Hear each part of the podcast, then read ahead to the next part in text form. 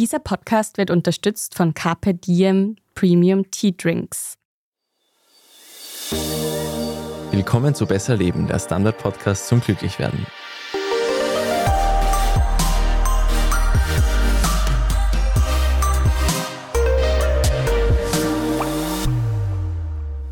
Ich bin Martin Schauhuber. Ich bin Selina Thaler. Und es gibt fast nichts Schöneres, das ich bei einer Anmoderation sagen könnte, als der Sommer kommt. Und für viele Menschen ist der Sommer die Zeit im Jahr, wo sie endlich mal Freizeit haben, wo sie dieses schöne Wort Muße haben, dass man mal in Ruhe am Strand ein Buch liest, zu Hause eine ganze Serie oder zwei, drei Staffeln einer Serie schaut oder auch vielleicht bei einer langen Zugfahrt in den Urlaub, Zugfahrt, die Folge ist noch nicht sehr lang her, dass man da mal einfach bewusst Musik genießt und sich nicht nur so nebenbei beschallen lässt. Und wir haben uns vor allem gefragt, was gibt es denn für Inhalte, die uns auch unser Wohlbefinden beeinflussen können. Aber das soll jetzt nicht nur so happy-bappy-Kram sein, sondern es können schon auch tiefgehende Sachen sein. Aber es geht irgendwie darum, dass man sich danach auch gut fühlt, wenn man das konsumiert. Und unsere Vorgabe an die Kolleginnen war, dass diese Tipps, die sie mitbringen, jetzt nicht brandneu sein müssen, aber so ein, zwei aktuelle Sachen sind dabei. Wir haben eben die Kolleginnenschaft gefragt, was so Kulturtipps wären. Wir haben eben immer die gefragt, deren Fachgebiet es wirklich ist. Es gibt halt Buchtipps, es gibt Filmtipps, es gibt Serientipps und es gibt Musiktipps, aus denen man halt nicht grenzdepressiv rausgeht, wie aus so mancher Serie, die gerade auf Netflix ganz gut geht.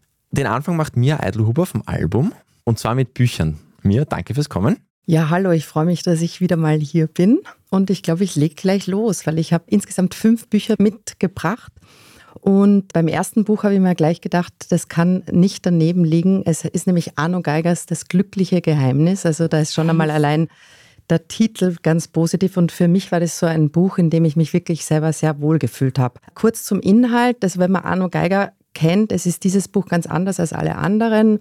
Er erzählt darin seinen Weg zum Schriftsteller, also von Studententagen in Wien, wo er aus Vorarlberg hingezogen ist, bis zu seinen großen schriftstellerischen Erfolgen. Und quasi er glaubt schon an diesen eigenen Erfolg, aber dieser Weg dahin ist eigentlich sozusagen gepflastert, auch von eben einem glücklichen Geheimnis, das vielleicht gar nicht so glücklich am Anfang war. Ich werde es hier kurz spoilern. Also der Geiger hat sämtliche Jahre in Altpapiercontainern in Wien zugebracht, nämlich wirklich drinnen und hat gewühlt nach irgendwelchen Funden, die er dann tatsächlich immer wieder gemacht hat und so sein mhm. Studienleben und auch sein späteres quasi Schreiberleben finanziert. Und dieses Buch ist auch ein bisschen so wie ein Märchen. Also er hat ganz lang quasi zwar immer an seine Fähigkeiten geglaubt, aber quasi irgendwie ist dann dadurch auch dran geblieben und ist dann zu diesem wirklich sehr erfolgreichen Schriftsteller geworden. Mir gefällt das Buch auch, weil es eine große Liebeserklärung ist auch an seine Frau. Das muss man auch sagen, die Beziehung zu ihr war nicht immer so glücklich, aber sie haben sich da irgendwie durchgewurstelt und auch das macht dieses Buch sehr, sehr persönlich. Es ist eins meiner Highlights dieses Jahr. Dann springe ich gleich zum nächsten. Theresa Preauer, Kochen im falschen Jahrhundert, fand ich ja schon ein super Titel. Ich gehöre zu diesen Menschen, die gerne mal ein Kochbuch oder schöne Kochbücher wirklich zur Entspannung quasi mit aufs Sofa oder sogar ins Bett nehmen und darin irgendwie lese und blättere. Und sie hat was gemacht, was ich ganz toll finde, nämlich sie beschreibt sehr unterhaltend, aber gar nicht seicht, aber die Idee ist irgendwie so simpel und sie führt es dann sehr detailliert aus. Sie beschreibt in diesem Roman einfach eine einzige Abendeinladung eines Paares und eben diese Gäste, die da kommen. Es gibt Quiche Lorraine, es gibt Cremant zum Trinken, es wird alles so beschrieben, irgendwie wie, ich sage jetzt einmal, die Menschen wahrscheinlich jetzt, sage ich, zwischen 30 und 50 das so machen heute. Aber es ist mit einem irrsinnigen Witz irgendwie beschrieben, was da vor sich geht und quasi diese ganzen inneren Dialoge, die da stattfinden, die geben halt wahnsinnig viel Auskunft, quasi was so alles passiert beim Abendessen, wo eigentlich gar nicht so viel passiert. Also das ist das Erstaunliche. Ich bin mir sicher, sie hat es während der Pandemie geschrieben, also wie wir alle das nicht tun konnten und äh, war sozusagen irgendwie auf Turkey und hat diese ganze Abendessen-Gefühlswelt da irgendwie in dieses Buch quasi reingelegt. Also unbedingt ein Astrid für Food-Porn-Lovers. So habe ich mir das jetzt genau. Gut. Ich bin genau. mehr der Typ, der Kochbücher zu Hause liegen hat, einmal was draus gekocht hat. Und, und dann, dann, nie wieder. Dann, na, irgendwo muss der Staub ja liegen. das stimmt. Nein, aber es ist wirklich ein Tipp, weil es hält uns ein bisschen den Spiegel vor, aber es ist lustig und man muss dann quasi irgendwie eigentlich die ganze Zeit ein bisschen über sich selber schmunzeln. Ja. Ich hüpfe schon zum nächsten. Michael Kühlmeier, den kennen wir alle. Ich wollte eigentlich sein Buch Frankie gar nicht lesen. Ich musste auch nicht. Ich habe es nicht rezensiert. Ich wollte es nur anlesen und bin dann wirklich so, wie das manchmal passiert mit Büchern, bin dann so in einem durchgerutscht. Das ist jetzt nicht besonders lang, es hat so 200 Seiten. Der Plot ist jetzt alles andere als so eine Wohlfühlgeschichte, muss man sagen. Es geht ganz kurz gesagt um einen Wiener Teenager, der bei seiner Mutter aufwächst. Ein irgendwie interessanter, sympathischer, verhaltener Charakter, dessen Großvater, und jetzt kommt der große Knalleffekt, der wird gerade aus dem Gefängnis entlassen. Und dieser Typ ist natürlich irgendwie ein Wahnsinn und es geht um ganz viel, also im Laufe dieses Romans, es geht um viele kontroverse, sehr ernsthafte Themen. Auch es kommt eine Pistole ins Spiel. Also es ist lustig, dass ich das hier als Wohlfühlbuch irgendwie sozusagen euch empfehle. Aber ich muss zugeben, man sitzt plötzlich mit diesen beiden, also mit diesem jungen Teenager Frankie und seinem Großvater in diesem Auto und man befindet sich irgendwie inmitten von so einem wilden Road-Movie und man möchte eigentlich gar nicht mehr aussteigen, auch wenn da dauernd diese unglaublichen Dinge passieren. Also man sieht daran schon, Michael Köhlmeier ist ein wirklich guter Erzähler und er hat es wieder mal mit diesem Buch bewiesen. Jetzt habe ich euch die ganze Zeit österreichische Autorinnen und Autoren sozusagen vorgeschlagen, damit wir nicht nur in diesem Feld bleiben und vielleicht auch ein bisschen in das, was wir alle Ratgeberliteratur nennen, wo ihr euch ja dann, glaube ich, auch ganz gut auskennt. Ich bin, muss ich ehrlich sagen, durch meine schon große Tochter auf diese enorm gut aussehende britische Erfolgskolumnistin und Podcasterin Dolly Alderton gestoßen, die ja ein bisschen so wie eine Carrie Bradshaw für die neue Generation mhm. jetzt ist, also 1988, glaube ich, geboren, Millennial, die ich glaube, ihr erster Roman hat geheißen Alles, was ich weiß über die Liebe. In der deutschen Übersetzung ist 2019 erschienen und sie ist vielfach ausgezeichnet worden. Also sie ist wirklich so eine dieser Superstars in der englischsprachigen oder in der britischen Welt. Dann schrieb sie Ghosts, ein Roman übers Dating und Ghosten. Also das ist jetzt in meiner Generation irgendwie gar nicht mehr so was Verbreitetes, aber ich habe das alles mit Interesse mir dann angelesen und sehr viel gelacht und sehr viel gelernt. Ja. Und dann hat aber Elderton beschlossen, dass sie nichts mehr über sich selber schreiben will, weil diese Geschichten ja schon sozusagen sehr aus ihrem eigenen Leben generiert waren. Und sie wurde sowas, was wir, glaube ich, nennen, Kummerkastentante, also eine Agony Aunt und gibt jetzt Menschen, ich glaube, dass ich nichts Falsches sage, aber es ist die Sunday Times irgendwie. Ich glaube auch, ja. Und wie gut und wie lustig sie das macht, das beweist sie in ihrem ganz neuen Buch, das nämlich wirklich dieser Tage erscheint mit dem nicht ganz unbescheidenen Titel Dear Dolly die besten Antworten auf die wichtigsten Fragen im Leben. Und da geht es um so schöne Dinge wie meine beste Freundin hat mich nicht als Brautjungfer nominiert und sie hat dann einfach Antworten oder ich bin Feministin, warum finde ich Machos so anziehend? Und sie schreibt dann, hallo, herzlich willkommen im Club, wie schön, dass du auch da bist und so. Also sie hat irgendwie, es ist gehaltvoll, aber wahnsinnig unterhaltend. Klingt ein bisschen so nach Strandlektüre, finde ich. Ja, das stimmt. Ja, und vor allem, es ist immer sehr sympathisch, wenn man viel liest oder angenehm liest über die Probleme anderer Menschen. Mhm. so. so die moderne Dr. Sommer. Genau. Und dann habe ich euch zum Abschluss noch einen, ich würde es jetzt mal nennen, Bonustrack mitgebracht. Es ist nämlich tatsächlich ein Tipp für ein Buch. Also wenn man im Juli im Urlaub ist, hat man noch kein Glück, aber wenn man ab Ende Juli im Urlaub ist, dann gibt es es schon verfügbar. Ich habe es jetzt vorab schon gelesen. Es ist von mir eine absolute Wohlfühlempfehlung und zwar das Buch heißt Eine vollständige Liste aller Dinge, die ich vergessen habe. Und es ist das neue Buch von Doris Knecht. Und sie hat mit diesem Werk erstmals wirklich, sie hat ja immer diese Romane geschrieben, die auch teilweise verfilmt wurden und verfilmt werden, jetzt so wie, glaube ich, letzter oder vorletzter wieder. Sie hat ganz bewusst quasi den Boden der Autofiktion betreten. Also sie spielt so ein bisschen mit, wer bin ich und bin ich das wirklich und quasi schreibt aber über ihr eigenes Leben. Und sie fängt an oder geht immer wieder vor und zurück, also Kindheit und Jugend auch in Vorarlberg und bis hin ins Hier und Heute und Jetzt. Und es geht ganz wunderbar, finde ich, um Familie, um Geschwister, ums Kinderhaben. Und was ich natürlich jetzt in meiner Generation ganz spannend finde, es geht dann auch wieder ums Downsizen, also Kinder haben und loslassen und sich wieder ein bisschen zu reduzieren und wer man selber ist. Ich finde, es ist eine tolle quasi Erzählung über das sich erinnern und auch wieder über das Vergessen und sozusagen, wie wichtig aber beide Dinge irgendwie sind. Sehr schön. Glaubst du, ist das eher für, ich sage mal, die Altersklasse 45, 50 plus oder können doch Selina und ich dann vielleicht einen guten Zugang finden? Ich weiß, dass es sicher sozusagen der Kern ist eher in der 45 plus Publikum zu finden. Aber ich finde es ja auch spannend, so wie ich zum Beispiel die Elderton mit großem, großem Interesse lese und total neugierig bin, wie Millennials das machen. So finde ich es umgekehrt, glaube ich, auch super, wenn Leute jüngerer Generationen jetzt den Geiger oder die Knecht lesen, die sozusagen von irgendwoher kommen.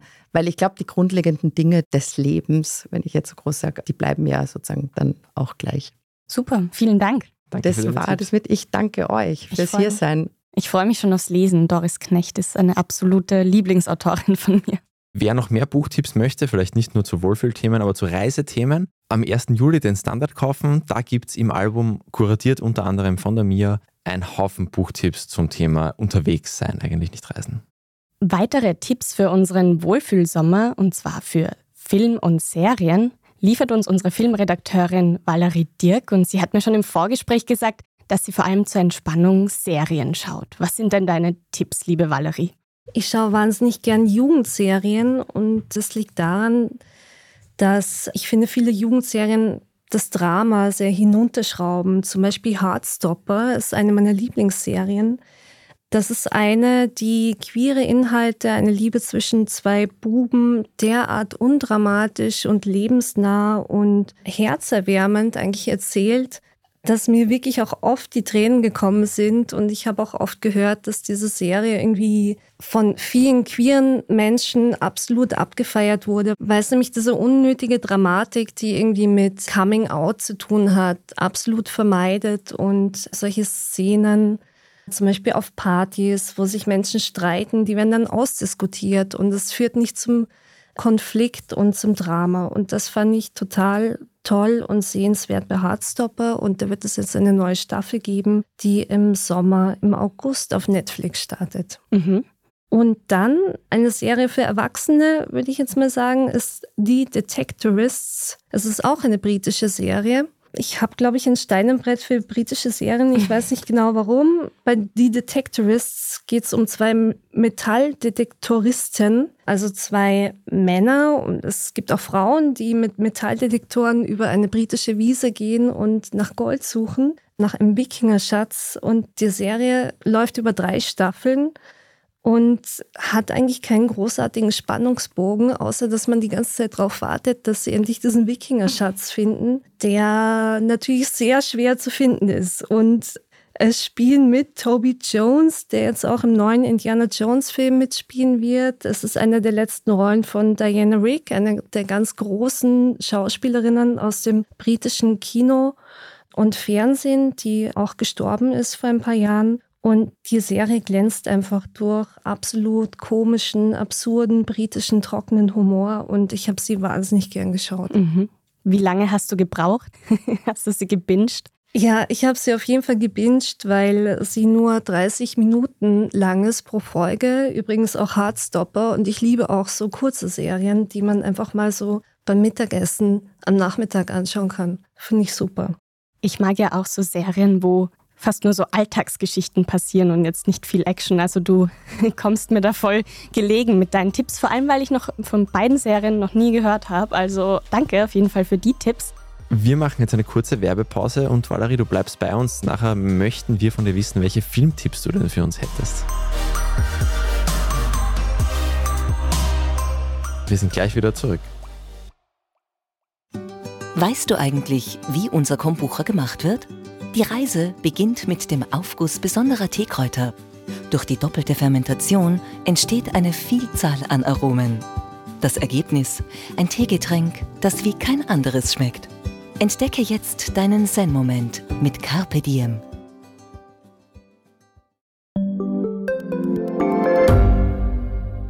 Wie viel Geld macht eigentlich glücklich? Werde ich mit Daytrading reich? Und ist jetzt der richtige Zeitpunkt, um in China zu investieren? Das und mehr sehen wir uns in der neuen Staffel vom Standard-Podcast Lohnt sich das an? Wir, das sind Davina Brumbauer, Alexander Amon und Michael Wendisch. Und gemeinsam mit Expertinnen und Experten fragen wir uns, wie ein Pyramidenspiel funktioniert, was eigentlich ein Baby kostet und ob es sich lohnt, in eine Steueroase auszuwandern. Lohnt sich das? Der Standard-Podcast über Geld findet ihr jeden Dienstag auf allen gängigen Podcast-Plattformen. Wie sieht es denn aus mit Filmen? Ich habe jetzt nur Kinotipps rausgesucht, weil ich finde auch, dass man Film vor allem im Kino anschauen sollte. Und gerade im Sommer ist das ja auch toll. Da gibt es wahnsinnig viele Freiluftkinos, Sommerkinos in ganz Österreich. In Wien gibt es zum Beispiel das Kino wie noch nie. Das gibt es eh jedes Jahr vom Filmarchiv Austria ist das. Das hat dieses Jahr einen Schwerpunkt auf Ennio Morricone, mhm. einen der ganz großen Filmkomponisten, der einfach jeden Italo-Western mit seiner Musik geschmückt hat. Und es gibt für mich nichts Besseres, als irgendwie mit so einem Ennio Morricone-Tune irgendwie aus dem Freiluftkino zu kommen. Ich finde das total fantastisch. Und was ich sonst immer mache, apropos Italien, ist, ich reise eigentlich immer Ende Juni nach Bologna zum Cinema Ritrovato. Das ist ein Filmfestival, wo restaurierte Filme gezeigt werden. Was heißt restaurierte Filme? Das sind eben Filme aus der Filmgeschichte, die in irgendwelchen Archiven lagern und die eben für dieses Filmfestival neu restauriert und überarbeitet wieder gezeigt werden. Also mit einer neuen Tonfassung, mit einer neuen Farbfassung. Das ist ganz toll, wie die das machen. Und es ist auch das Festival für alle Filmarchivare und Archivarinnen, die lieben das. Auf jeden Fall gibt es dort aber auch für ganz Normalsterbliche einfach auf der Piazza Maggiore jeden Abend Filmvorführungen von Filmklassikern aus der Filmgeschichte und ich hatte da wirklich unvergessliche Kinomomente. Zum Beispiel letztes Jahr mit Melodrama von Douglas Sirk, Written on the Wind heißt das. Das ist wirklich ein fantastischer Farbfilm und da kriegt man einfach Gänsehaut auf dem Riesenplatz. Ja, so Freiluftatmosphäre ist ja immer toll. Werden diese Filme dann im O-Ton gezeigt mit Untertiteln?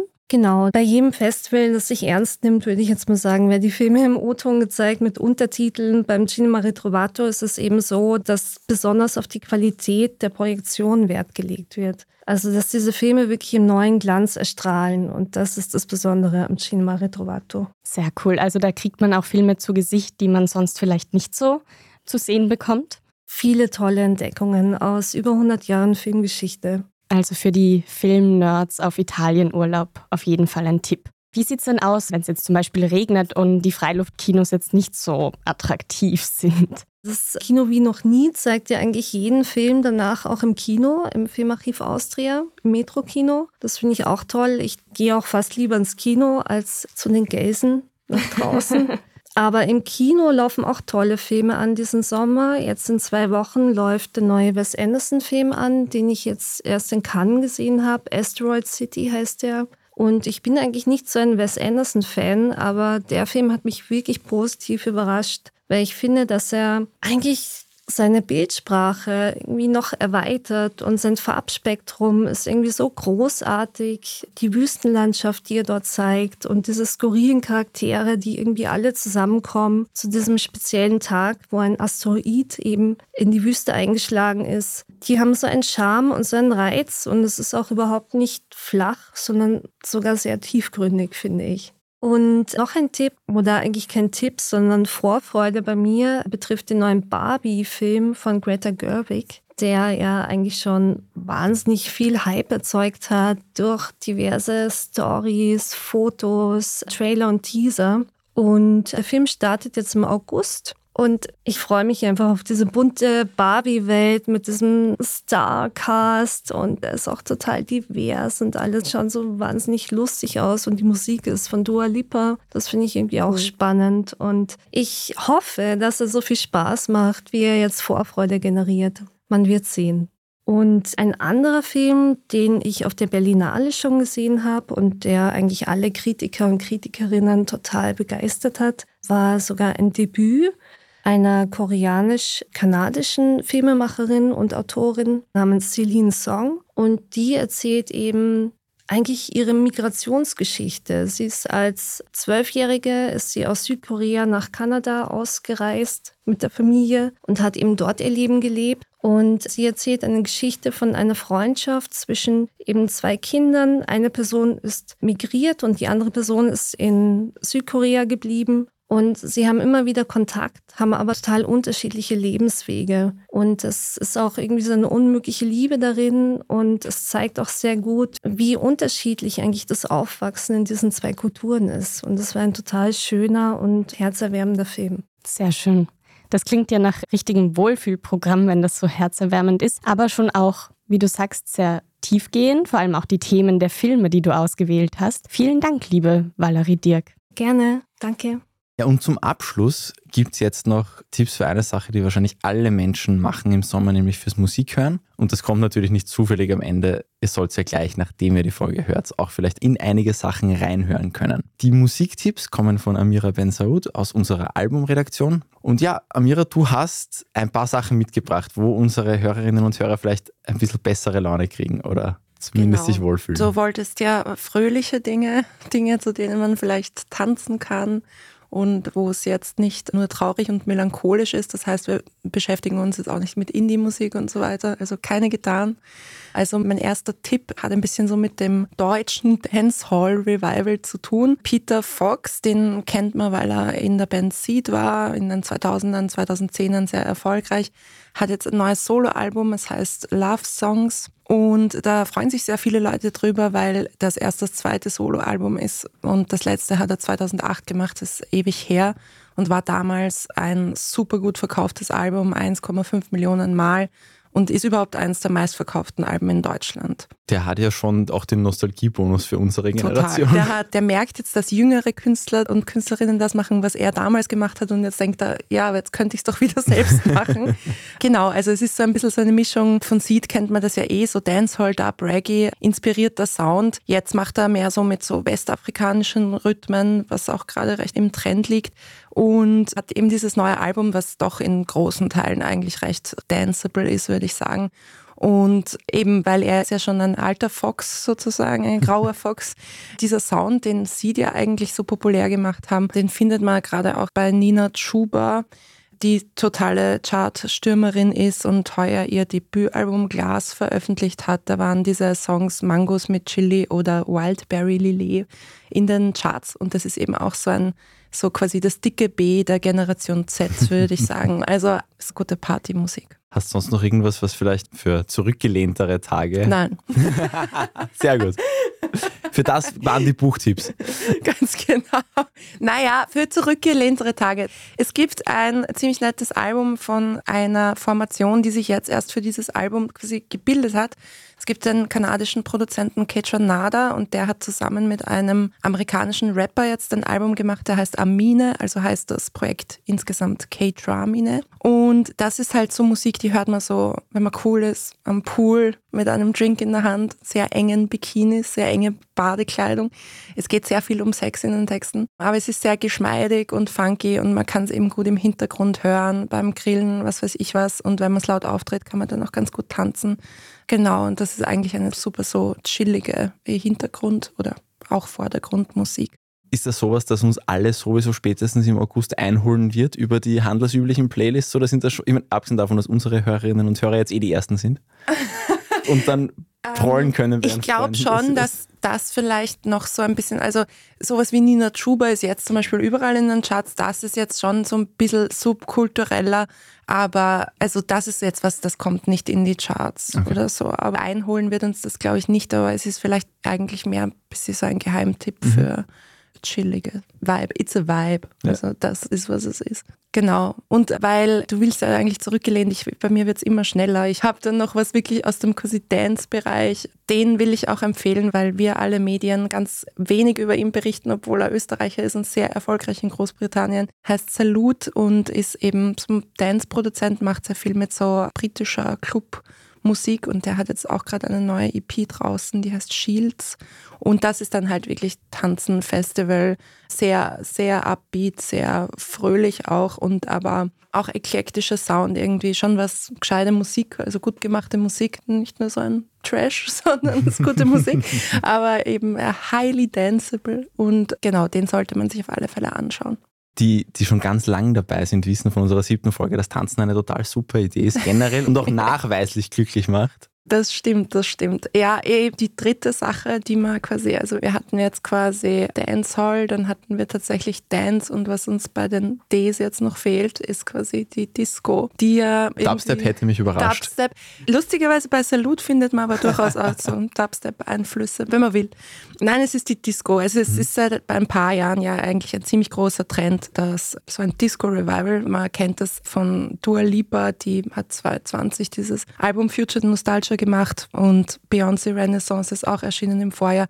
Und die machen auf sehr unterschiedliche Weise, aber nehmen die halt Referenzen an Disco. Und dieser Trend geht jetzt auch weiter, sieht man gerade überall. Und es gibt jetzt zum Beispiel ein neues Album der Britin Jessie Ware, das heißt That Feels Good also man kennt sich eh schon aus und es ist sehr diskolastig und wie gesagt, du wolltest ja Dinge, ja. die fröhlich sind. Ne? Und auch eine alte Häsin, die man auch erwähnen kann, ist Alison Goldfrapp. Die kennt man von Goldfrapp, war auch mal vor ein paar Jahren recht groß, Elektronik, auch sehr diskolastig. Die hat jetzt ihr erstes Debütalbum gemacht, The Love Intervention und da sind auch einige recht nette, fröhliche Sommertracks drauf. Wunderbar, vielen Dank, Amira. Danke auch. Fröhliches Tanzen und Musik hören wünsche ich. Dann, ihr habt jetzt Namen, sonst könnt ihr es auch gleich jetzt in eure Apps eintippen. Vielleicht davor noch kurz uns fünf Sterne geben, das wäre super. Vielleicht uns noch abonnieren, weil wir haben auch über den Sommer weiterhin natürlich Folgen. Wenn ihr die nicht verpassen wollt, solltet ihr uns abonnieren. Ja, und man kann im Sommer natürlich auch Podcasts hören. Zum Beispiel unseren, am besten unseren. Wir haben schon sehr viele Folgen. Wir sind längst schon dreistellig gibt sicher einige, die ihr noch nicht gehört habt. Einfach mal durchscrollen und schauen, was euch anspricht. Schadet nicht, freut uns auch. Voll, also ich würde euch gleich passend zu unserer Tippsfolge jetzt empfehlen. Also wir hatten schon mal was zu Musik und wie uns Musik vielleicht auch klüger machen kann oder nicht. Oder wie wir uns auch mal trauen, nicht nur lauthals unter der Dusche zu singen, sondern vielleicht auch im Wohnzimmer aber auch warum uns Tanzen gut tut oder wie wir schnell lesen können oder lesen die Empathie fördert, haben wir alles schon mal in unseren Podcasts besprochen. Die einzelnen Folgen findet ihr in den Show Notes. Wer uns auch nächste Woche hören möchte, möge uns bitte abonnieren, gerne auch mit 5 Sternen bewerten auf den gängigen Podcast-Plattformen. Wer Buch, Lese, Film, Serien, Musiktipps hat, besserleben at derstandard.at. Vielleicht geht es dann für die nächste Sommerfolge. Nächstes Jahr geht es sich dann aus. Das so besser leben, der Standard-Podcast zum Glücklichwerden. Ich bin Selina Thaler. Ich bin Martin Schauhuber. Und diese Folge wurde produziert von Christoph Grubitz. Baba. Bis nächste Woche.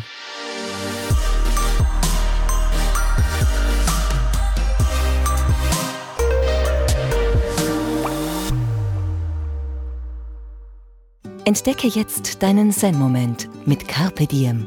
Unser Kombucha wartet schon auf dich in Österreichs Lebensmitteleinzelhandel und Drogeriefachmärkten.